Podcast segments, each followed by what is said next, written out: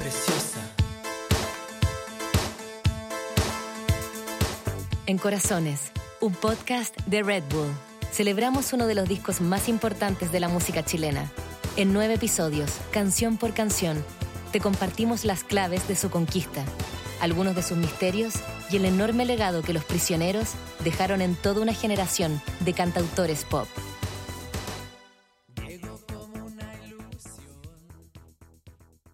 Uno puede hacer el ejercicio de escuchar varias veces la manera en la que Jorge González pronuncia la palabra preciosa, y siempre se va a remitir a ese ceseo tan característico del acento del Chile central.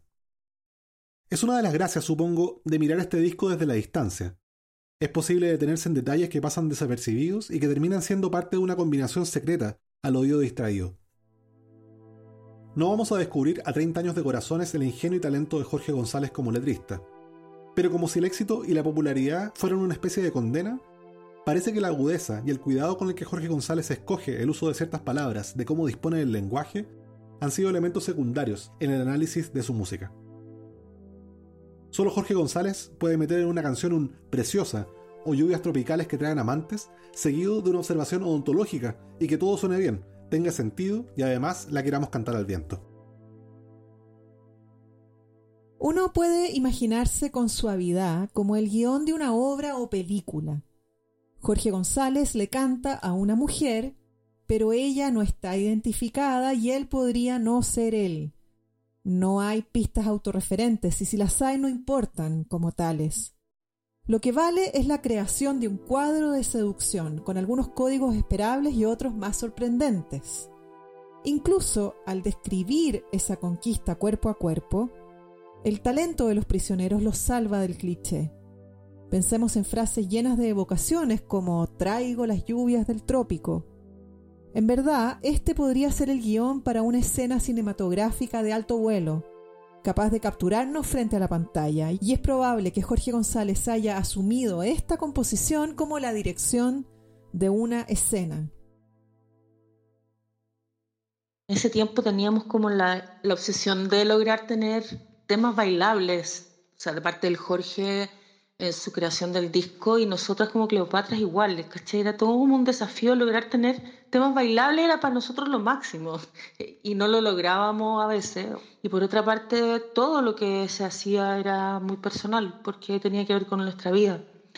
Entonces tiene inspiraciones autobiográficas totalmente esa canción.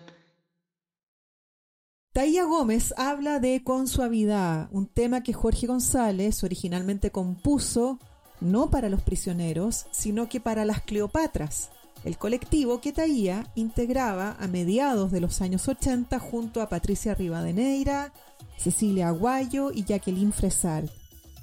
Las Cleopatras fueron un colectivo de performance escénica y crítica feminista que mantuvo gran cercanía con González. Su trabajo fue breve y casi no dejó registros, pero fue importante en el ambiente de la resistencia artística a la dictadura de entonces en Chile.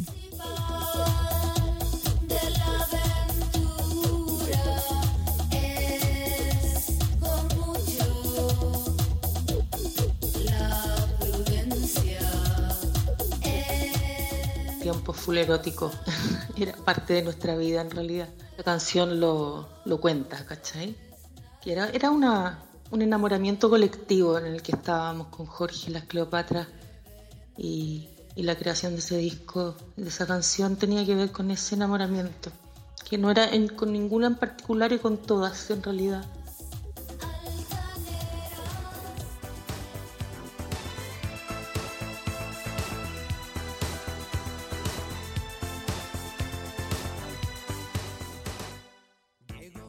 Habrá expertos en Los Prisioneros que dirán que no fue en Corazones la primera vez que la banda utilizó sintetizadores e intentó armar canciones con intenciones serias de ser llevadas a la pista de baile. Ahí está Poder Elegir, por ejemplo, con la que cierra el disco La Cultura de la Basura. Pero claro, ahí el baile es prácticamente ahuyentado a patadas con una letra particularmente sombría y desesperanzada. En el contexto de Corazones, sin embargo, no hay vergüenza, excusas o temas tabú para invitar a bailar. Con suavidad es la primera canción con que el disco nos dirige a esa pista de baile. La canción es heredera más o menos directa de la música de la época, o bueno, al menos evoca la música a la que suponemos Jorge González pudo haber estado expuesto en la época. Al escuchar la canción, se cuelan por debajo cosas que ya estaban haciendo los Pet Boys o New Order en la Inglaterra de mediados de los 80.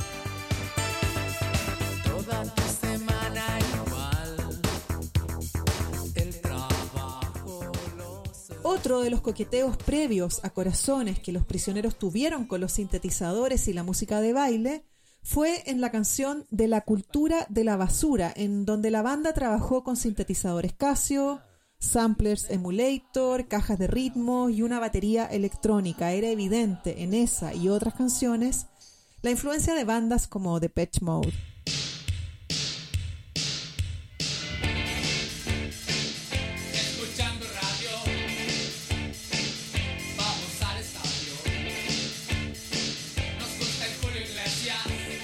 Fue un buen preámbulo para lo que estaba por venir, pero también una advertencia. El disco resultó un retroceso comercial para el grupo, con bajas ventas y una general incomprensión sobre su estilo.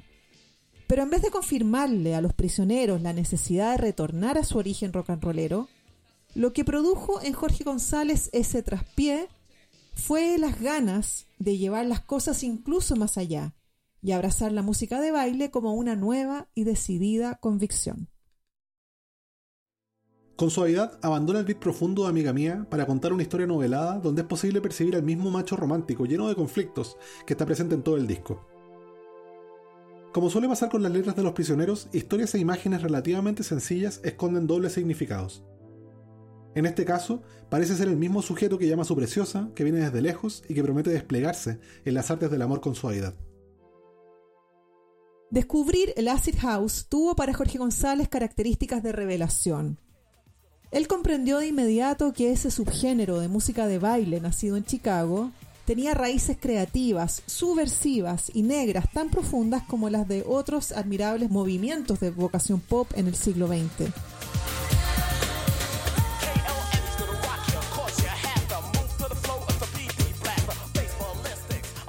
González confirmó su desprejuicio y se dispuso a combinar ideas de los pulsos de gente como Nitzerev, 808 State, KLF o Shaman con el pop electrónico más comercial y quizás banal. Sí, Bananarama, Rick Astley, Melan Kim y toda esa lucrativa factoría en torno a los productores ingleses Stock, Aitken and Waterman.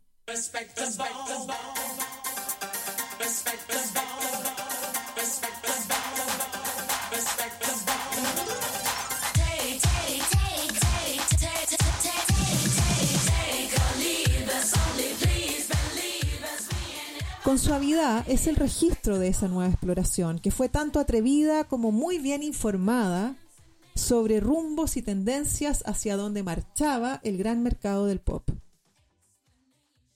Con suavidad tenía otro, otra, otra parte de batería, pero él le puso ese beat tipo ricastle y la chuntó y le hizo ese arreglo de cuerda.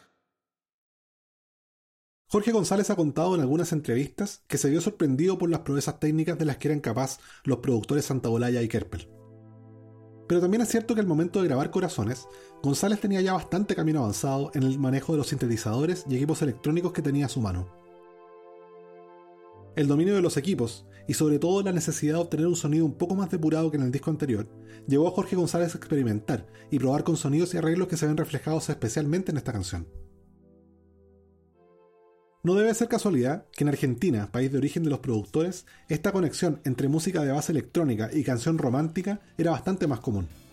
Sin ir más lejos, Virus ya había explorado con decisión estas aguas con un éxito sostenido a partir de 1985.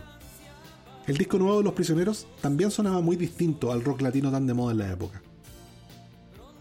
Corazones, así como el Locura de Virus, estaban alejados de los estereotipos asociados al rock. Esta vez no había tanta guitarra y la masculinidad de la que se trataba era frágil, coqueta y exploratoria. Para ubicar corazones en el mapa de la música pop en español, el disco tenía en 1990 una competencia dura. La gran atención de los medios estuvo ese año sobre nuevos lanzamientos de Fito Páez, Miguel Bosé, Miguel Mateos y, como no, los aún muy vigentes Soa Stereo, que mostraban con orgullo su canción Animal, el disco donde estuvo de música ligera, entre otro montón de hits.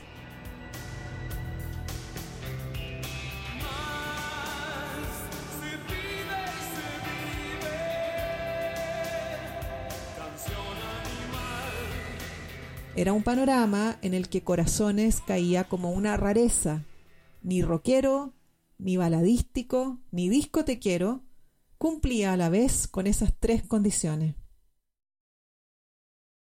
La hemeroteca y los documentos de archivo a veces pueden ser un recurso cruel, pero ahí están las notas de prensa impresas en Chile en 1990, que no solo fueron incapaces de dimensionar la relevancia de un disco como Corazones, sino que incluso llegaron a calificarlo como un trabajo decepcionante.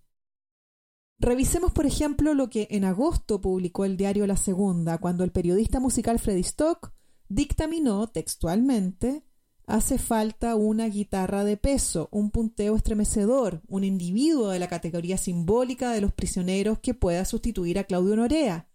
Porque si Jorge González continúa en su tecno ante una masa que no le es incondicional, terminará por enfriar una noche de verano.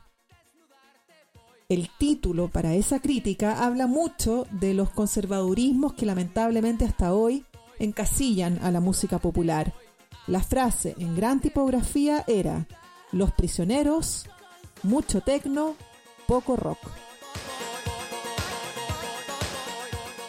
Ahora les digo, cuando salió Corazones no fue entendido.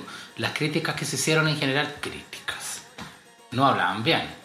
Es cierto que la gente del Mercurio, la gente de Rock and Pop, puta, hicieron chupete, estaban felices, pues, por fin podían hablar mal del culiado pesado Jorge González, el buen arrogante que nunca los pescó, ¿cachai?